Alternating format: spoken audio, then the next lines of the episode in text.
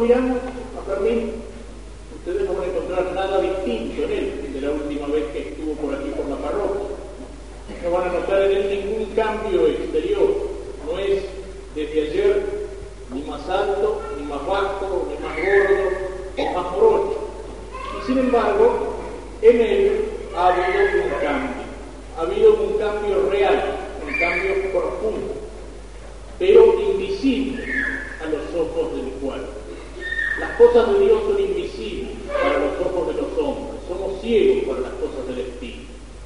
No vemos el cambio que en él se ha producido a partir del momento en el cual el obispo le puso las manos, pronunció las palabras de la consagración y el Espíritu Santo descendió sobre él, consagrándolo sacerdote, haciéndolo sacerdote. Y esto es lo primero que podemos pensar en estas palabras. Podemos pensar que el sacerdote es, de alguna manera, un misterio. Es decir, participa del misterio de Dios, del misterio de las cosas divinas. Si hay un misterio grande en el cielo, es la Trinidad Santísima, de un solo Dios en tres personas. Si hay un misterio grande aquí en la tierra, ese misterio es la Eucaristía. Es decir, Jesús, que para quedarse entre nosotros y para alimentarnos, se hace presente escondido bajo las apariencias del pan y bajo las apariencias del vino. Y fíjense que Jesús inventó, instituyó dos cosas juntas, la Eucaristía y el sacerdocio. Consagró con sus palabras el pan y el vino, transformándolos en su cuerpo y en su sangre, y después le dijo a los apóstoles, hagan esto en memoria mía. Es decir, que el sacerdocio está íntimamente unido, ligado con la Eucaristía. Jesús hizo sacerdotes para qué? Para que esos sacerdotes siguieran pronunciando a lo largo de los siglos y a lo ancho de todo el mundo las palabras de la consagración sobre el pan y sobre el vino, y entonces Jesús se siguiera haciendo presente, presente en cada misa, presente en cada alma en gracia, presente en cada cristiano que lo recibe en la Santa Comunión. El sacerdocio entonces nace junto con la Eucaristía, y el sacerdocio está íntimamente unido a la Eucaristía. Por eso el sacerdocio participa de alguna manera del misterio de la Eucaristía. Por eso les decía que cuando ustedes no miran a Fermín no han notado en él ningún cambio exterior y sin embargo ha habido un cambio en su alma grande y profundo que lo identifica con Cristo sacerdote, que lo identifica de una manera particular, misteriosa, pero real, con Jesús. Es un misterio el sacerdote y por eso cuando los hombres hablan del sacerdote y hablan sin fe, sin mirarlo con la luz de la fe, no pueden entender lo que es el sacerdote por eso para mucha gente los curas es algo que no tiene sentido. O por eso tratan de interpretar o de entender al sacerdote con criterios puramente humanos y ven al sacerdote como un político o como un psicólogo consejero sentimental o como un consejero matrimonial o como un hombre comprometido. No lo entienden. No se dan cuenta que allí hay un misterio que solamente se puede entender si lo miramos con la luz de la. El sacerdote es un hombre consagrado y es un hombre identificado con Cristo y con la obra de Cristo por medio de esa consagración. Y esta palabra es muy importante. Yo la suelo explicar de la siguiente manera. Es un hombre consagrado. A veces precisamente la gente que no entiende lo que es el sacerdote dice, por ejemplo, ¿para qué le voy a contar mis pecados al cura si el cura es un hombre como cualquier otro? ¿Cuántas veces habremos escuchado estas palabras y a lo mejor algunos de los que estamos aquí alguna vez en nuestra vida las habremos dicho. ¿Cuántas veces los hombres se valen de eso? El sacerdote es un hombre como cualquier otro para rechazar no solamente al hombre, sino a las gracias que Dios les está ofreciendo por medio de ese hombre. Es cierto que el sacerdote es un hombre.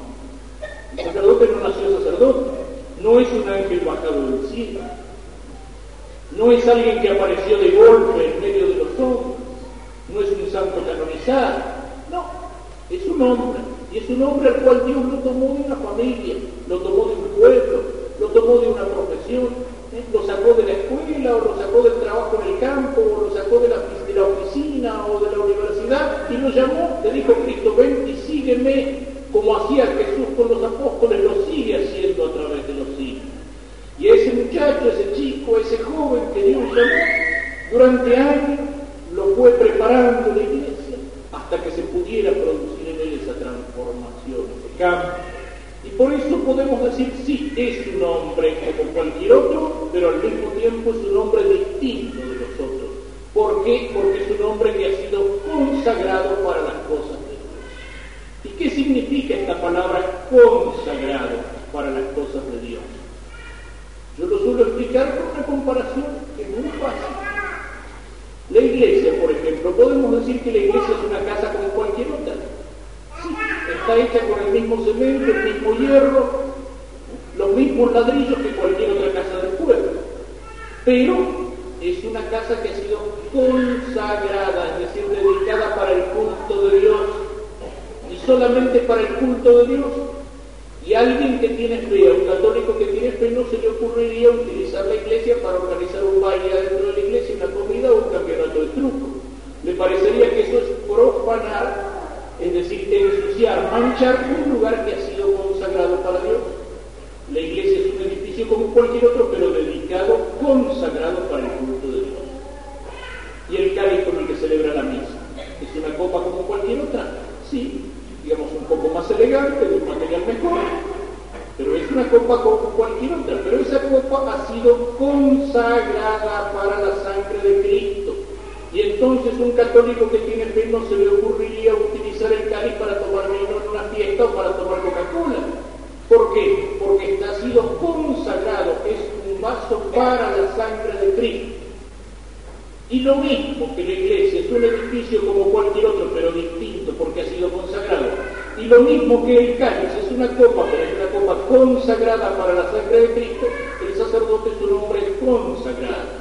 Ese es el sentido que tiene cuando al final de la primera misa la gente se acerca y besa las manos del sacerdote. Esas manos que han sido ungidas, consagradas por el obispo. Estamos haciendo un gesto de reconocimiento del misterio que hay en el sacerdote cuando besamos sus manos. Y no estamos besando allí simplemente las manos de un hombre, sino que estamos besando las manos que han sido consagradas.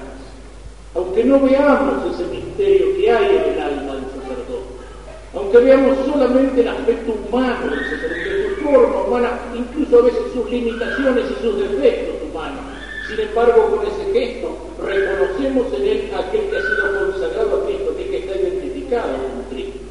Lo mismo que cuando el sacerdote levanta la hostia blanca, nos arrodillamos y sin embargo con los ojos, ¿qué es lo que vemos? Vemos pan, pero sabemos que allí ya no hay más pan, que allí de una manera misteriosa pero real Jesús se ha hecho presente y nosotros con la fe adoramos el misterio de Jesús presente en la Eucaristía. Y cuando nosotros besamos la mano del sacerdote, no lo adoramos, pero hacemos un gesto de respeto hacia esa consagración, hacia esas manos que han sido consagradas. ¿Consagradas para qué? Consagradas para poder bendecir.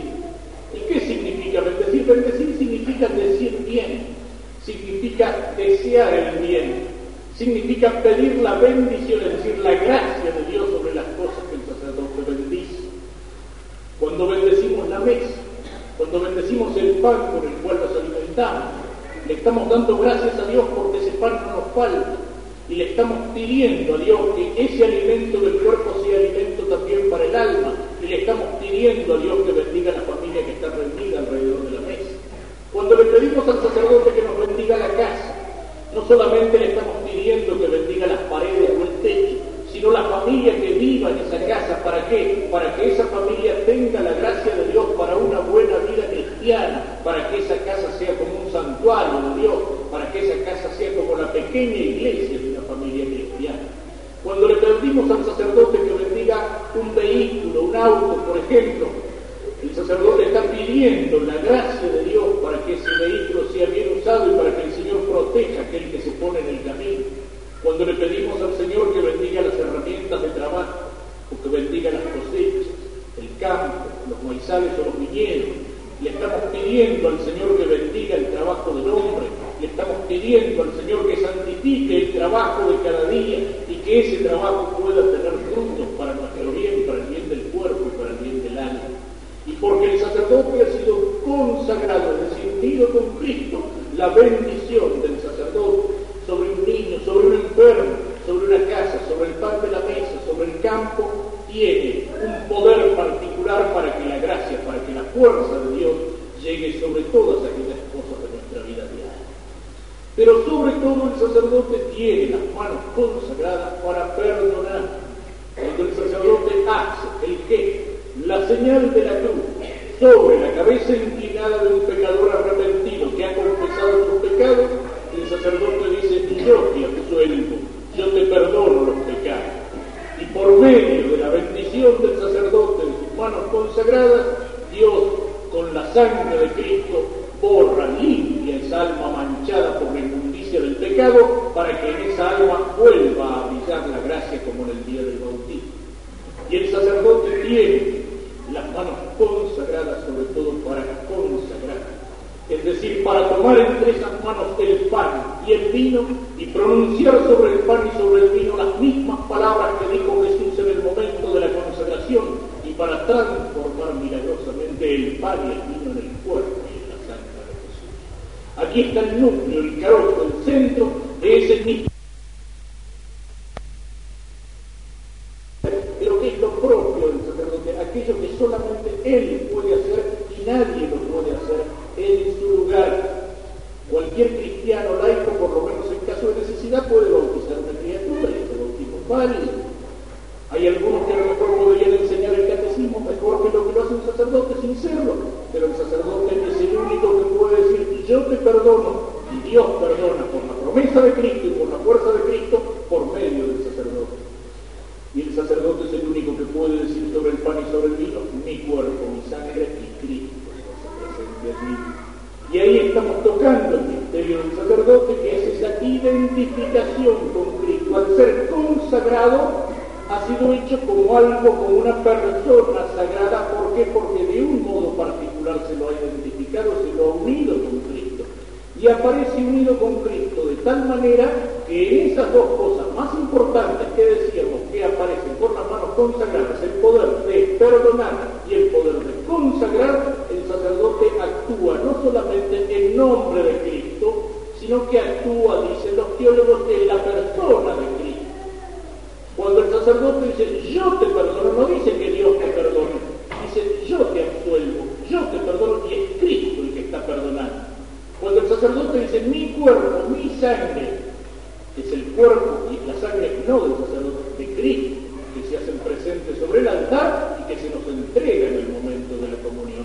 Pero el sacerdote está misteriosa, pero realmente tan íntimamente unido a Cristo, que está actuando con Cristo como una sola persona.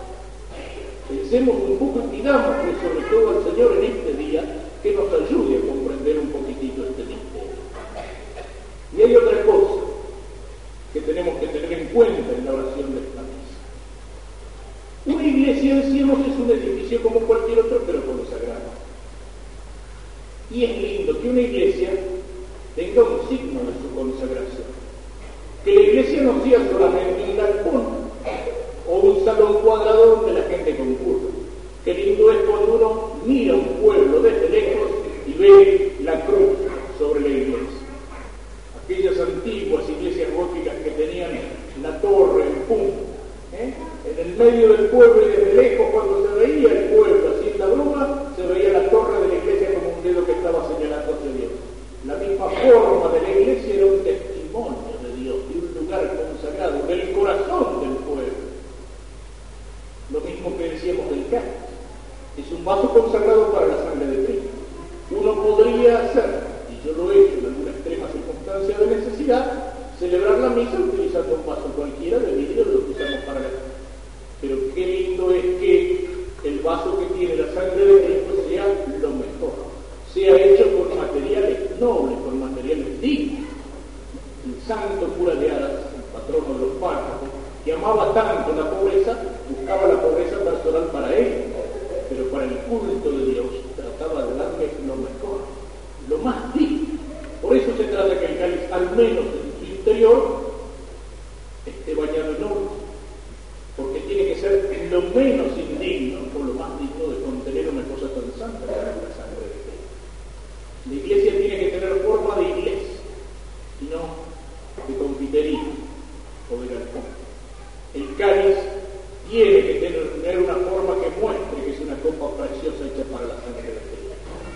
y el sacerdote como un recono sagrado, también tiene que tratar de mostrar en su vida que es consagrado.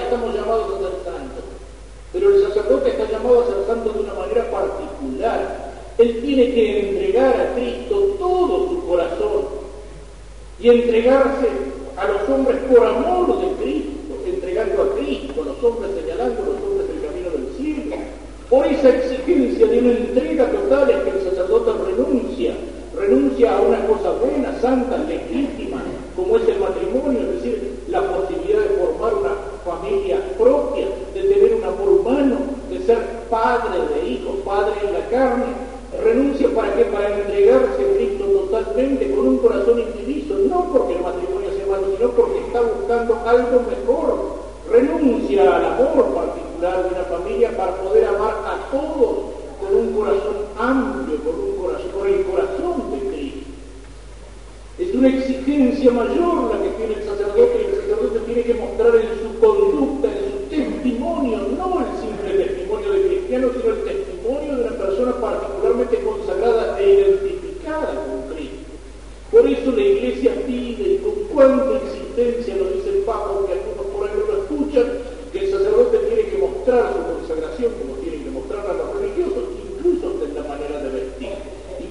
el hábito sacerdotal que lo identifique a uno como sacerdote.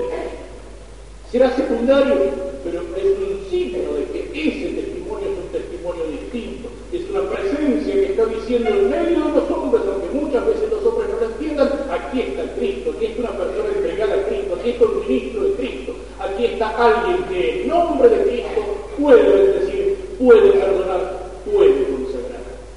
Pidámosle al Señor que nos ayude a entender.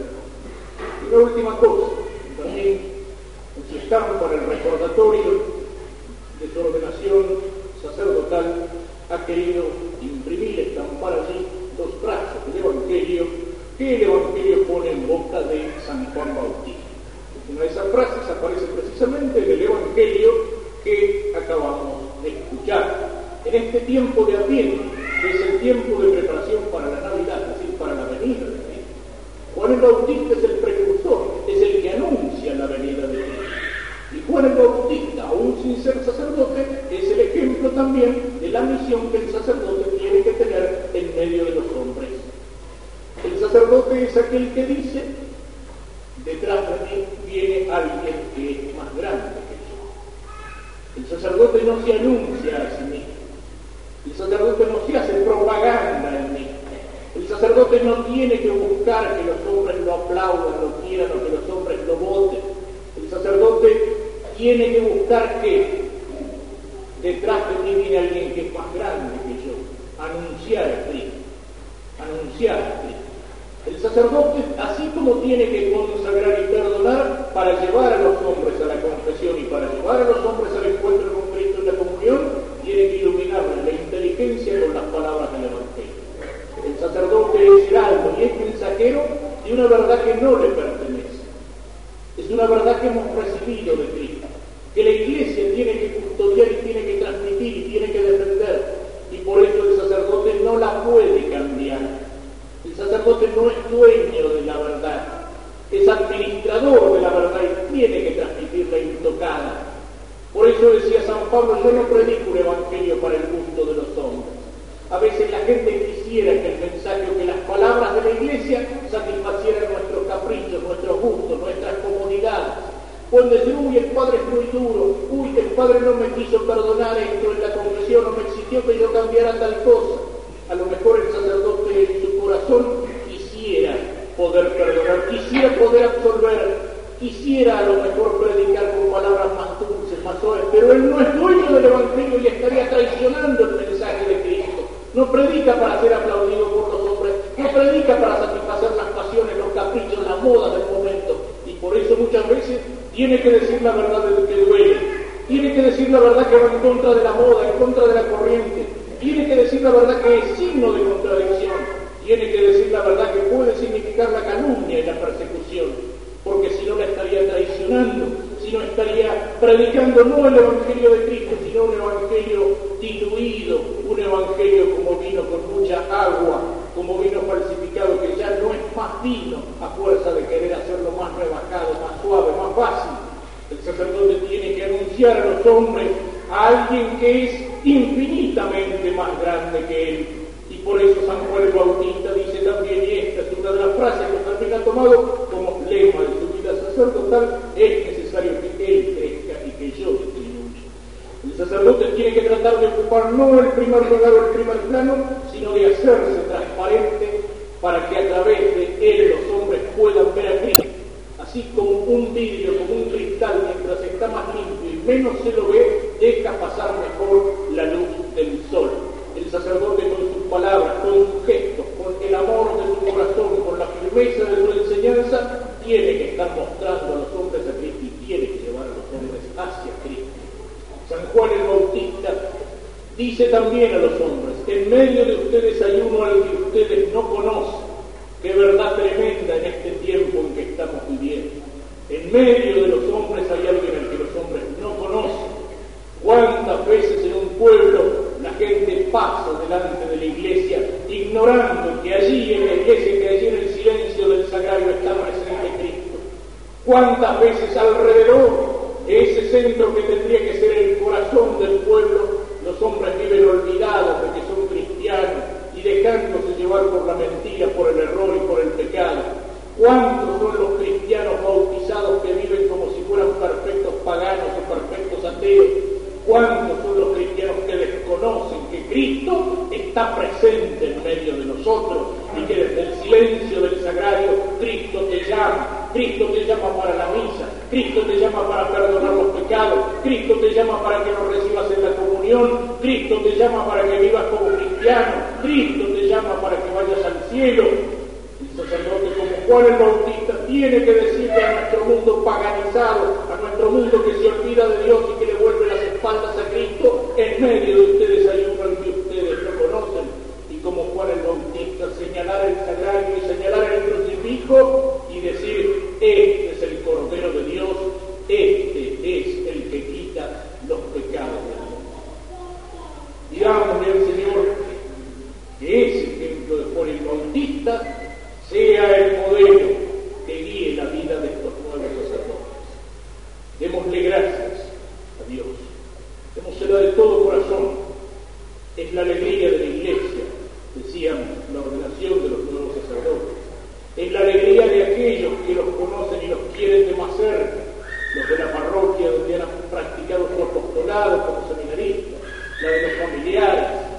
Es la alegría tengo que decir lo particular que siente aquel que, como en mi caso, tiene como misión sacerdotal el seminario, así como aquel que trabaja en la fábrica ve cómo sale el producto, así como aquel que trabaja en la finca se alegra cuando ve los frutos de la cosecha, de una manera particular llena de alegría el corazón del sacerdote dedicado a la formación de sacerdotes, el momento de las ordenaciones sacerdotales donde uno comienza a ver los frutos, esos frutos, esos jóvenes que ahora son sacerdotes y que entonces uno los siente en su corazón sacerdotal, no solamente como hijos, sino también como amigos, como hermanos en el sacerdocio, como hermanos en Cristo, como aquellos que militan juntos en un mismo combate por la verdad y por la fe.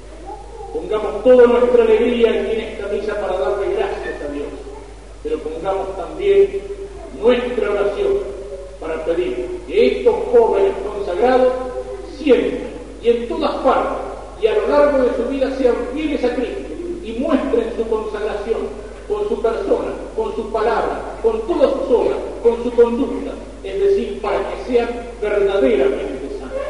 Ese tiene que ser nuestro compromiso. Rezamos por las vocaciones sacerdotales y religiosas, pero no basta solamente que haya muchos sacerdotes. Dios nos está bendiciendo, Dios está bendiciendo este rincón de nuestra patria con un número extraordinario de vocaciones sacerdotales